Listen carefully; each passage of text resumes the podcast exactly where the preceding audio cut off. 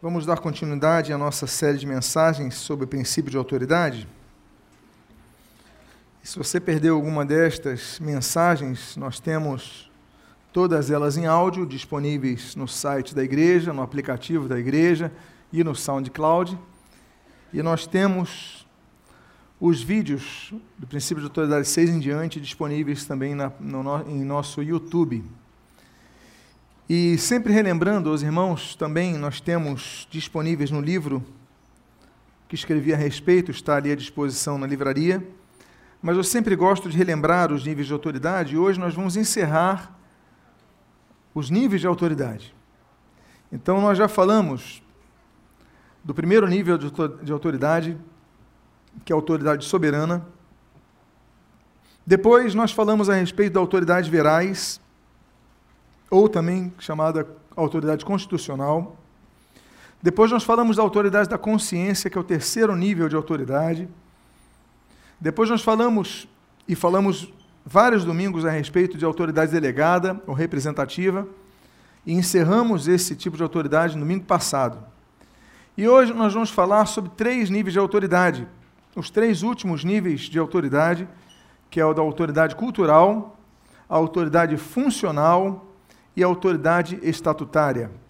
Eu quero lembrar os irmãos que nós temos em nossas poltronas, todas as poltronas têm braços, todas as poltronas têm caneta, você pode anotar, blocos de anotação, para que você possa conferir em sua casa o que aqui for pregado, para que você também possa desenvolver mais o assunto, estudar mais em sua casa. Vamos começar com uma palavra de oração. Pai amado, havemos de ler a tua palavra, dando continuidade a esses estudos, por isso pedimos a ação do Teu Espírito Santo em nossas vidas, pois não será apenas conhecimento, mas edificação. E o que nós pedimos, nós te agradecemos em nome de Jesus. Amém e amém. Eu releio o texto de Romanos capítulo 13, versículo 1 e 2, versículos 1 e 2, texto este que assim registra: Todo homem, todo homem, todas as pessoas estejam sujeitas às autoridades superiores porque não há autoridade que não proceda de Deus. E as autoridades que existem foram por ele instituídas, de modo que aquele que se opõe à autoridade resiste à ordenação de Deus. E os que resistem trarão sobre si mesmos condenação. Vamos então falar dos três últimos níveis de autoridade. E começamos então com a autoridade cultural. Eu faço uma pergunta: quantos aqui estiveram no estudo sobre todos os níveis de autoridade aqui. Ok, uma boa parte. Na maioria dos estudos. Ok, então que bom, fico muito feliz com isso. Vamos falar então da autoridade cultural. Ela também é chamada de autoridade dos costumes. E é importante ressaltarmos isso. Todas as sociedades têm e respeitam as autoridades culturais, ainda que, conforme a sociedade, as culturas mudem.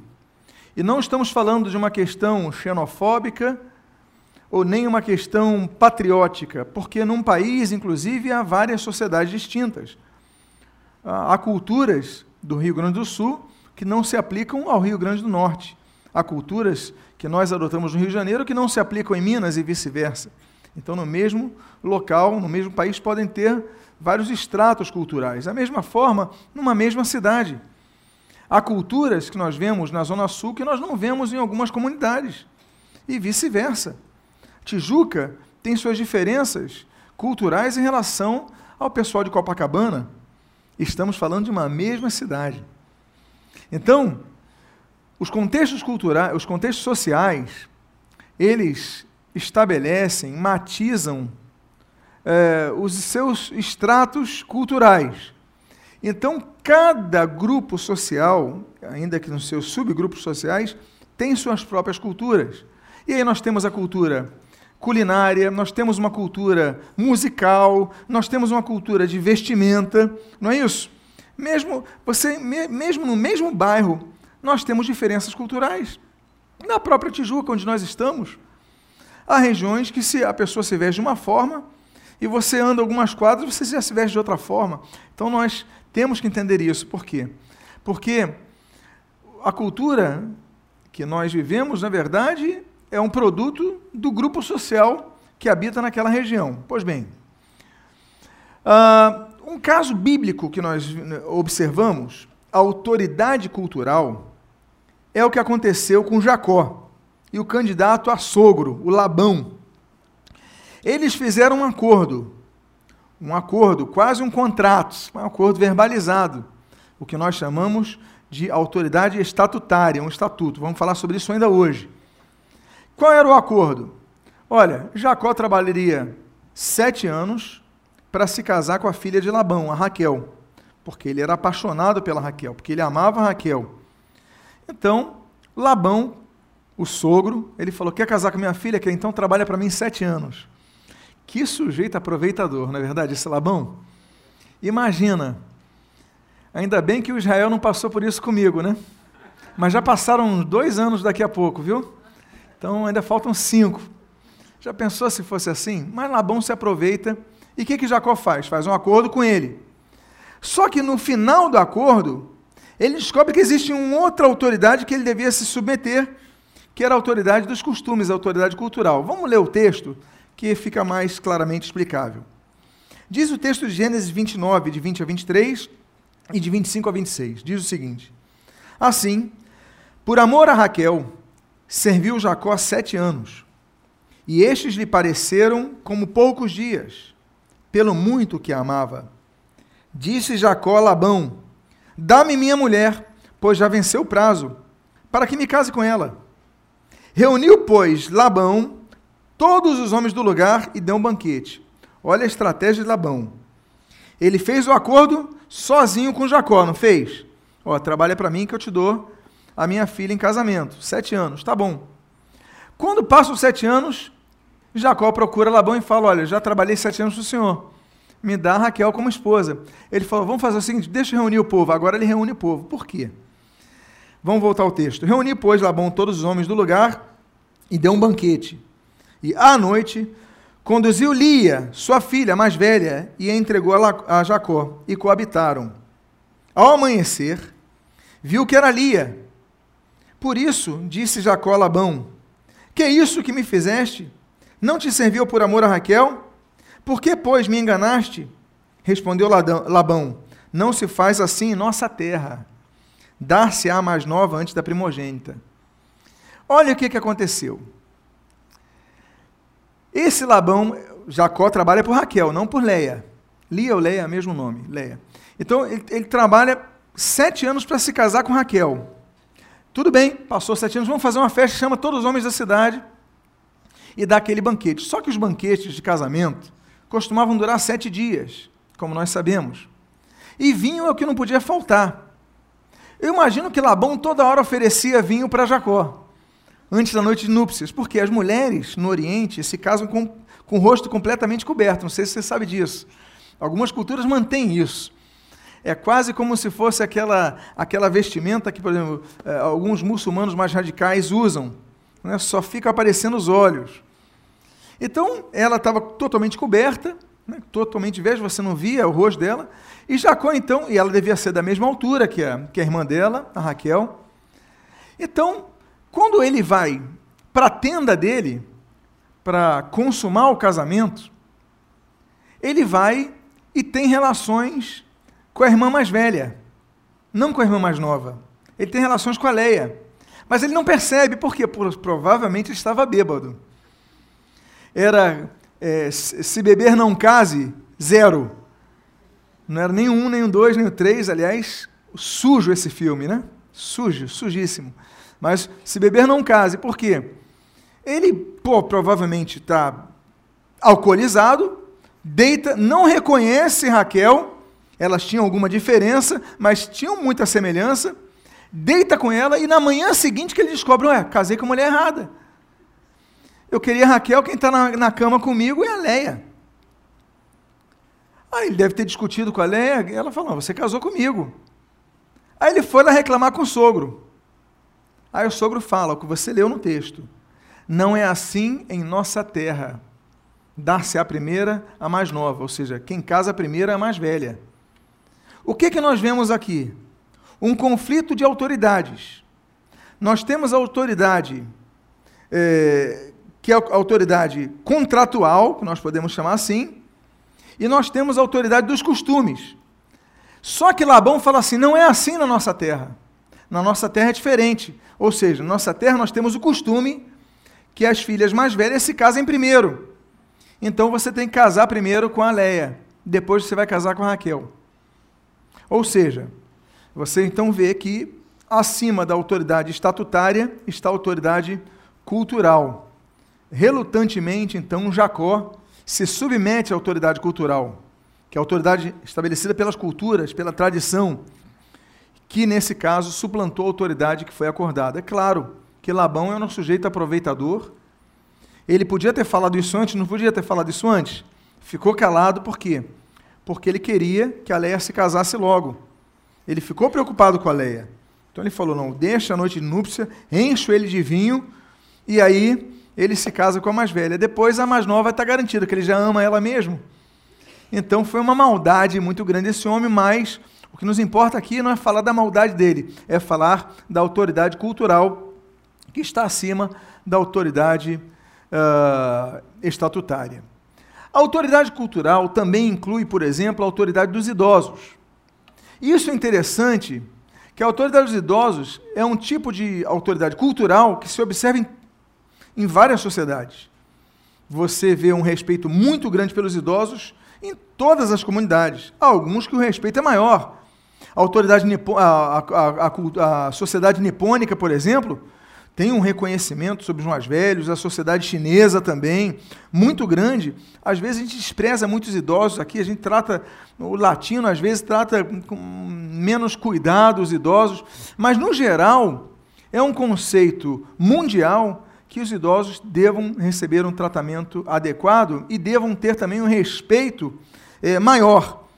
Então é quase um senso comum em toda a terra. A Bíblia fala sobre isso e Deus estabelece isso como um princípio. Ou seja, a Bíblia diz em Levítico, capítulo 19, versículo 32, o seguinte: Diante das cães, ou seja, dos cabelos brancos, te levantarás e honrarás a presença do ancião e temerás o teu Deus. O que, é que Deus faz? É um conceito mundial, mas Deus inclui nos mandamentos. Esse é um dos 613 mandamentos que Deus ordena ao povo de Israel seguir.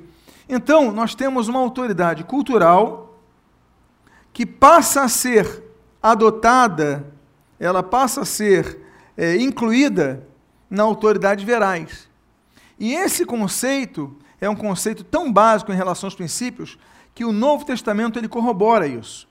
Nós vemos na Nova Aliança, então, não apenas falando sobre isso, codificando como obrigação os mais jovens respeitar os mais velhos, mas também como trazendo uma resistência divina aos que não o fizessem, que é o contexto que muitas vezes nós lemos. Diz assim 1 Pedro 5,5: Rogo igualmente aos jovens, sede submissos aos que, estão, aos que são mais velhos Outros sim, no trato de uns aos outros, singíveis de toda humildade, porque Deus resiste aos soberbos, contudo aos humildes concede a sua graça.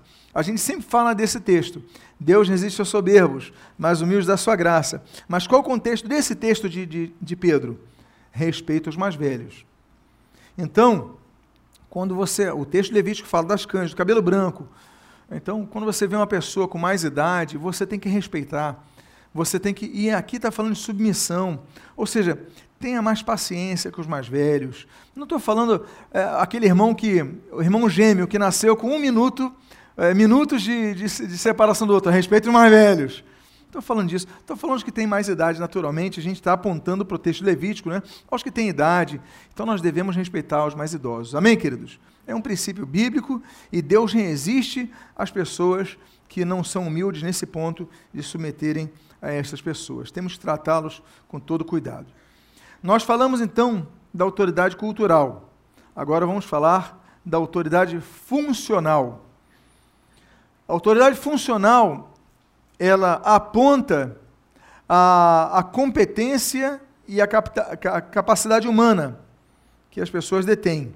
Então tem a ver com cada pessoa, com o que ela tem. E essas aptidões têm quatro possibilidades de origem. Primeiro, Aptidões naturais. A pessoa pode nascer com certas facilidades, com certas aptidões adquiridas através de instrução e treinamento. Por exemplo, um médico, ele se torna médico por quê? Ele fez vestibular, ele estudou medicina, fez residência, se formou, virou médico.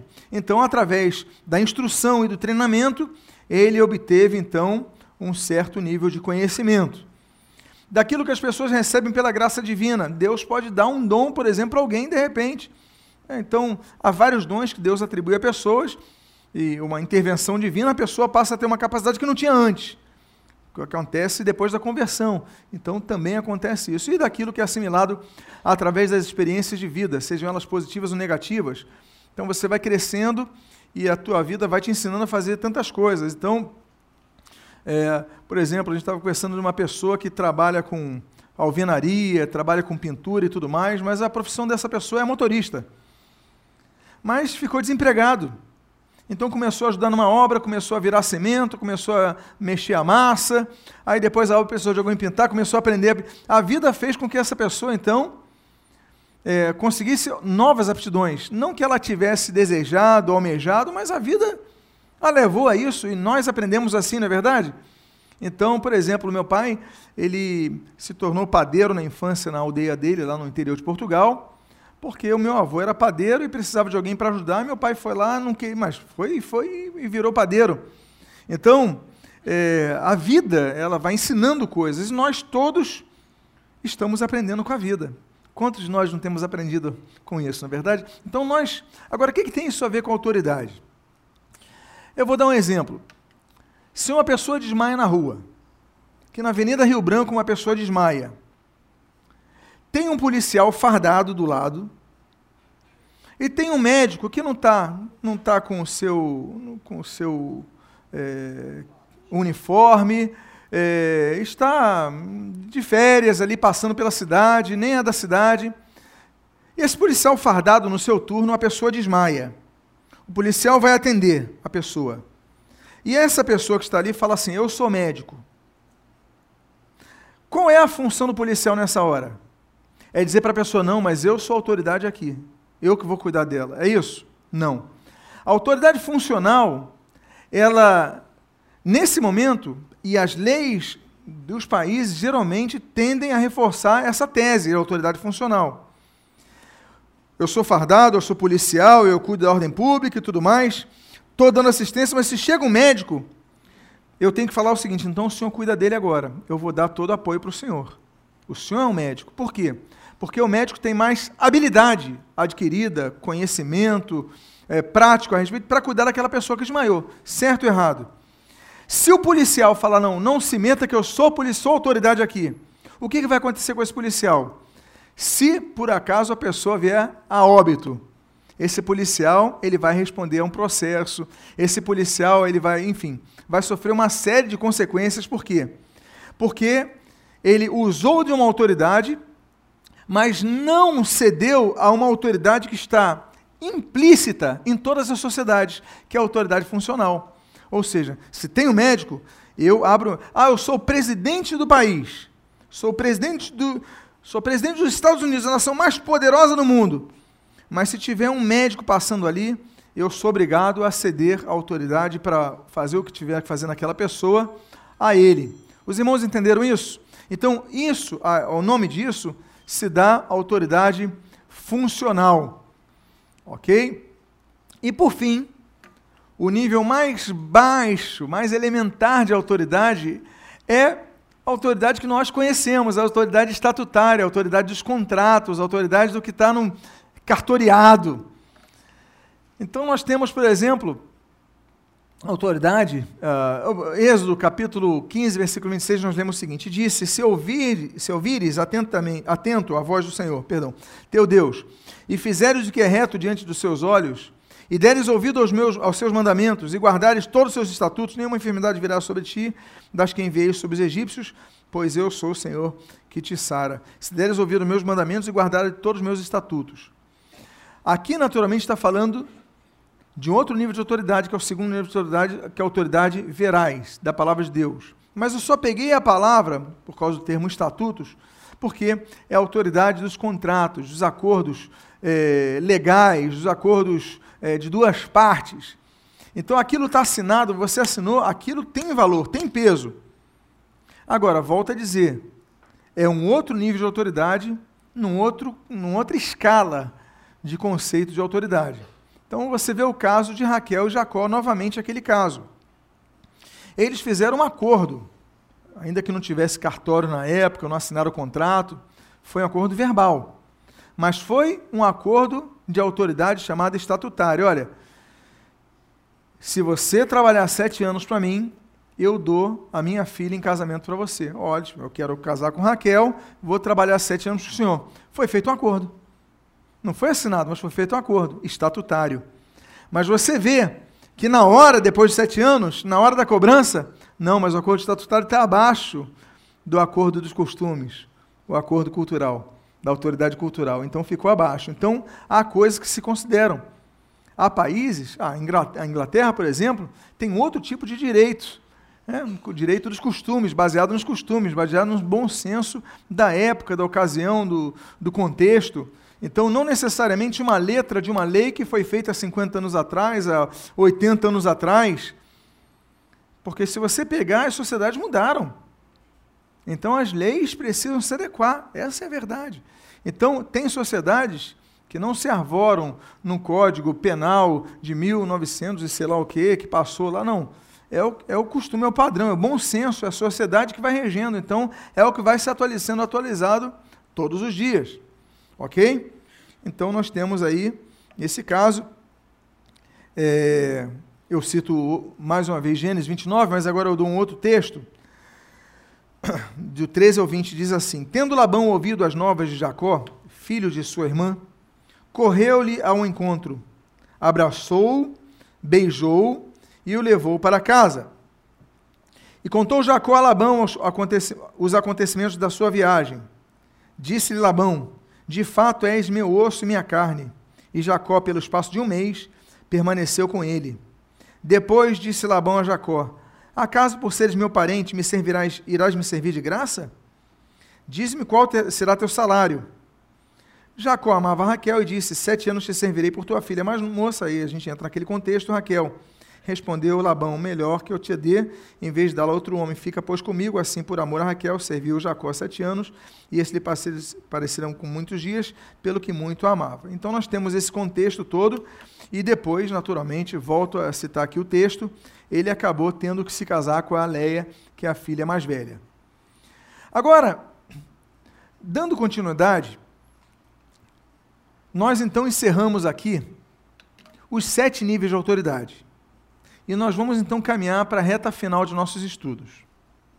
Eu creio que mais dois domingos, não domingo que vem, que eu vou pregar sobre o Dia das Mães, naturalmente. Aliás, é, é uma ocasião que eu vou pregar sobre isso de manhã, vou pregar sobre isso à noite, outra mensagem.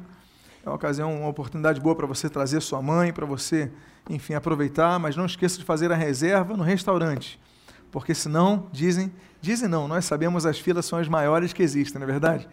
Pois bem, mas não deixe ela cozinhar para você dessa vez, viu? Vê se você dessa vez prepara pelo menos o almoço para ela. Mas nós devemos ter então mais umas duas ou três mensagens sobre essa série e ali então encerramos. Mas nós temos então, depois de nós termos analisado sete níveis de autoridade, nós temos que caminhar para a compreensão sobre a importância da obediência e as consequências da desobediência. Vimos os sete níveis. Agora vamos falar da obediência. Primeiro, obedecer não faz parte da nossa natureza caída. Você era criança, seu pai fala: vamos parar de brincar e vamos para casa. O que, que você faz? Não vou. Você é criança, você ganha um, dois bombons, dá para o seu filho, chega um amigo, você fala, dá um bombom para o seu amigo. Você fala, não, é tudo meu. Nós aprendemos a não querer obedecer desde cedo. É hora de dormir, você não quer dormir. Então, nós temos a tendência natural à desobediência, porque é a nossa natureza caída. Então, somente quando o homem e a mulher, quando eu falo homem, eu falo da humanidade, somente quando nós somos transformados por Deus, é que nós aprendemos e muitas vezes a dizer não para a nossa vontade, de segurar os dois bombons, de dormir mais cedo, etc. e tal, para satisfazermos a vontade de Deus. A Bíblia diz em Romanos capítulo 6, versículos 17 e 18 o seguinte: Mas graças a Deus, porque outrora, escravos do pecado, contudo viestes a obedecer de coração a forma de doutrina, de doutrina a que fostes entregues. E uma vez libertados do pecado, fostes feitos servos da justiça. Antigamente, nós éramos, por tendência, desobedientes à vontade de Deus. Hoje, para seguirmos a Deus, nós temos que ser obedientes à vontade dele. É aquilo que Jesus falou: olha, o meu alimento, João capítulo 4, o meu alimento é fazer a vontade de meu Pai. Quando nos convertemos, então, nós começamos um grande desafio. O grande desafio é lutarmos contra a nossa natureza caída, que quer desobedecer. Então nós aprendemos a obedecer. Nós gostamos, eu gosto esse texto João capítulo 1 João capítulo 2, versículo 3 a 6 diz assim: Ora, sabemos que o que temos, que o temos conhecido por isto, se guardarmos os seus mandamentos. Aquele que diz eu conheço e não guarda os seus mandamentos é mentiroso e nele não está a verdade. Aquele, entretanto, que guarda a sua palavra, nele verdadeiramente tem sido aperfeiçoado o amor de Deus. Nisto sabemos que estamos nele. Aquele que diz que permanece nele, esse deve também andar assim como ele andou. Nós aprendemos então que o único caminho que o cristão tem é a obediência. A senda, a nossa senda é a senda da obediência. Não adianta falar, eu sou cristão, mas você desobedece a tudo. Hoje em dia, tem igrejas onde se não, não se prega sobre pecado. Você faz o que você quer, você faz o que você bem entende. A única coisa que oferece um bom louvor, oferece a sociabilidade das pessoas e tal. Eu estava vendo no jornal de hoje, lendo no jornal de hoje, uma pseudo-igreja de homossexuais, já começa por aí, o fato de não ser uma igreja, ser uma pseudo-igreja, que vai fazer um encontro de drag queens gospel. Você entendeu o que eu disse? Drag queens gospel. Ou seja, você faz o que você quiser, você faz tudo. E aí você não tem, se ignora o que a Bíblia diz, se ignora o projeto de Deus, se ignora, você desobedece. E você cria o que você quer. Então você pega, rasga o que não te interessa e cria uma Bíblia própria. Então hoje em dia nós vivemos isso. Há muitas igrejas que, que os cristãos, os membros, fazem o que querem. Por quê? Porque o pastor não está vendo no seu dia a dia, porque ninguém está vendo, ninguém está. Você não tem um discipulador, você não tem um grupo de vida, alguém que está cuidando de você, ligando para você, procurando saber como é que você está, não tem ninguém cuidando, você fica solto. Então, por isso, um dos motivos da importância da igreja é isso. É ensinar, orientar, apoiar e discipular a pessoa a andar no caminho da obediência. E o, é vital que haja o quebrantamento para o novo nascimento, porque o quebrantamento leva a pessoa a uma nova mentalidade. A Bíblia diz em Romanos capítulo 12, versículo 2 o seguinte: E não vos conformeis com este século, mas transformai-vos pela renovação da vossa mente, para que experimenteis qual seja a boa, agradável e perfeita vontade de Deus. A orientação bíblica é transformai-vos pela renovação da vossa mente. Nós devemos transformar-nos. A Bíblia não diz, e Deus transformará a vossa mente. A Bíblia diz, transformai-vos. De quem deve partir a transformação da nossa mente? De nós mesmos. É nossa obrigação, é nosso papel, é nosso dever nos transformarmos. Então eu tenho que procurar transformar a minha mente diariamente. Aquilo que eu gosto, eu quero, eu nem sempre eu vou poder. Aquilo que eu não quero, eu tenho que fazer. Então, muitas vezes você luta contra a tua carne. Oração, oração propósito, jejum. Ninguém gosta de jejuar, mas às vezes é necessário.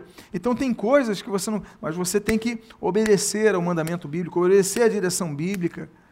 E você então vai lá cumprindo. Então, olha, não se conforme com esse século. Não seja passivo. Transforma a sua mente. Transforma a sua mente. Como? Pela renovação. O que é renovar? Renovar é tornar novo mais uma vez. Renovar. Novo é, é, é, mais uma vez. Então, renovação na mente. Opa, minha mente tem que ser diferente. aquilo que eu pensava e agir, eu tenho que agir diferente. Nós renovamos a nossa mente, interessante. Nós ficamos mais velhos e renovamos a nossa mente. Não é verdade? Quando a gente é mais novo, a gente faz tanta coisa, a gente, a gente vai amadurecendo, a gente chama de amadurecimento, né? A gente deixa de fazer muitas coisas que fazia antigamente. Você que já envelheceu um pouquinho, está concordando comigo? A gente não muda? A gente muda, a gente não faz as mesmas coisas, a gente não fala como falaria, a gente já. A maturidade nos ensina isso. Então, nós renovamos a mente agora, a Bíblia nos ordena para fazermos a boa, para eh, experimentarmos a boa, a perfeita, agradável vontade de Deus, a renovar a nossa mente. Eu tenho que pensar diferente, tenho que agir diferente, eu tenho que ter uma postura diferente. Então, para isso, o caminho da obediência é necessário. Paulo, ele renova a sua mente. Ele, quando se encontra com Ananias, ele não precisa, não se preocupa, Ananias é uma pessoa ignorante, é uma pessoa semi-analfabeta e tal. Paulo era um homem altamente instruído, foi instruído com Gamaliel. Gamaliel de uma escola de, de rabinos, famosíssima, a escola de Iléu. Iléu I, Iléu II, Gamaliel. É uma família da família de Iléu, que tinha duas grandes escolas rabínicas, a de Iléu e a de Shammai. Né, as duas, inclusive na questão do divórcio, Mateus 19, etc., vai tratar dessas, dessas percepções. Ah, qual é a sua linha? É a linha de Shammai ou é a linha de Léo? É, você pode se divorciar por qualquer motivo, é, quebra de contrato, você justifica ali, ou você tem que, tem que ser mais, mais rigoroso. Seja, porque tinha, tinha linhas de, de divórcio que, se a pessoa não se agradasse da comida que a outra fizesse, ela podia dar entrada. Qualquer coisinha que pegasse a lei, quebrasse ali uma vírgula, não, já tem entrada para dar o divórcio. Então, e Jesus é, é argumentado nisso, mas não vou falar de divórcio aqui. O que eu quero dizer é que Paulo é instruído numa linha tradicional, uma linha muito firme, e de repente vai ser discipulado por uma pessoa que. Agora, o que, que ele fez? Ele não falou, ah, você tem graduação como eu, apóstolo, é, não era apóstolo ainda, né? Como eu, Saulo de Tarso, tenho? Não. Ele se submeteu ao mais simples. Então, é o caminho da obediência, nos conduz ao caminho da humildade, mas isso só acontece quando há quebrantamento. Paulo teve que ser quebrantado para poder se submeter a um Ananias. Paulo teve que ser é, quebrantado para submeter a outras lideranças. Nós temos que ser quebrantados muitas vezes. Então, quebrantamento é vital para que nós consigamos avançar nesse sentido. Isso não significa que nossos pensamentos vão ser aniquilados ou nossas emoções vão mudar, não.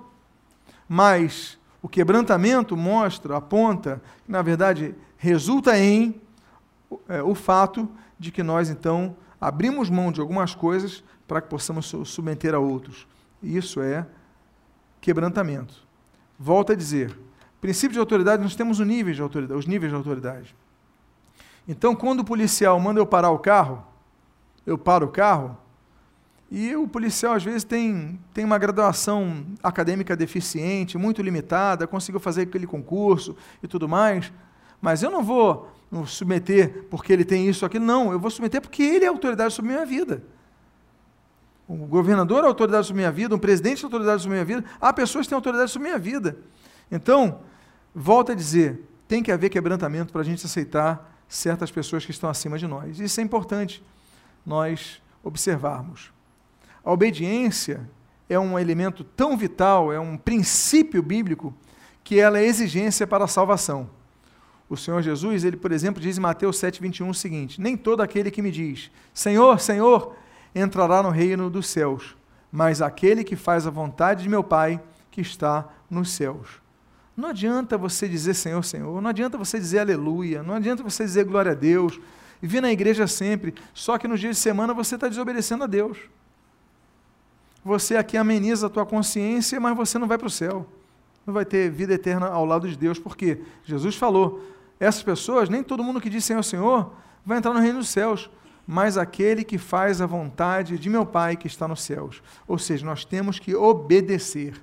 Não há outro caminho. Jesus, ele argumenta em Lucas 6:46 o seguinte: Por que me chamas Senhor, Senhor, e não fazei e não fazeis o que eu vos mando? Senhor, Senhor, faz isso não, isso eu não posso fazer, isso eu não vou fazer, isso eu não quero fazer, ou senão a pessoa fala que faz e não faz. Então não adianta nada. A obediência é um caminho vital para a salvação.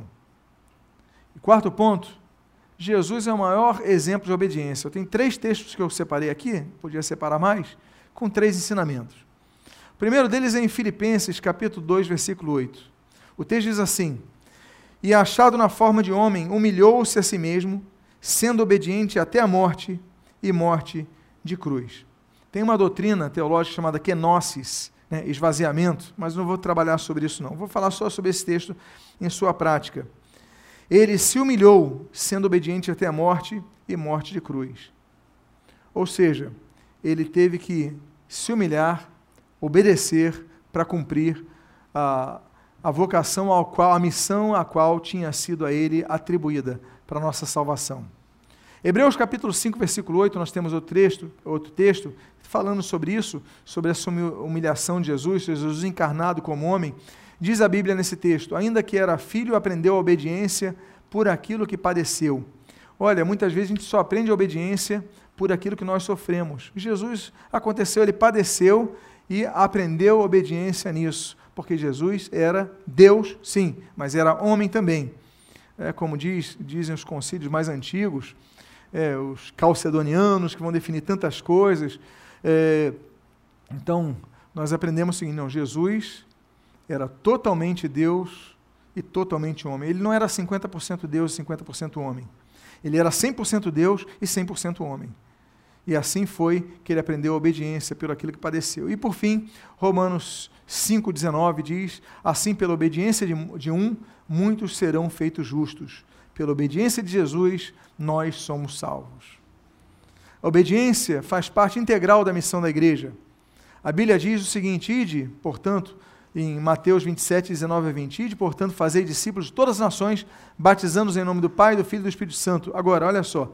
Ensinando-os a guardar todas as coisas que vos tenho ordenado. Ensinando-os a guardar, ou seja, ensinando-os a obedecer. A função é discipular. Todos nós, não só do pastor, todos. Eu tenho essa função de discipulá-los, vocês têm a função de discipular outras pessoas. E como é que nós discipulamos alguém? Ensinando a obedecer, ensinando a guardar todas as coisas que nós temos aprendido. Então, a obediência é um caminho necessário para uh, o crescimento espiritual também. Ok, deixa eu avançar aqui para conseguirmos atingir nosso objetivo de tempo. O cristão que não obedece engana a si próprio. Já falei sobre isso.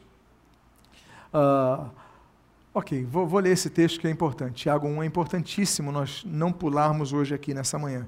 Tornai-vos, pois, praticantes da palavra e não somente ouvintes, enganando-vos a vós mesmos.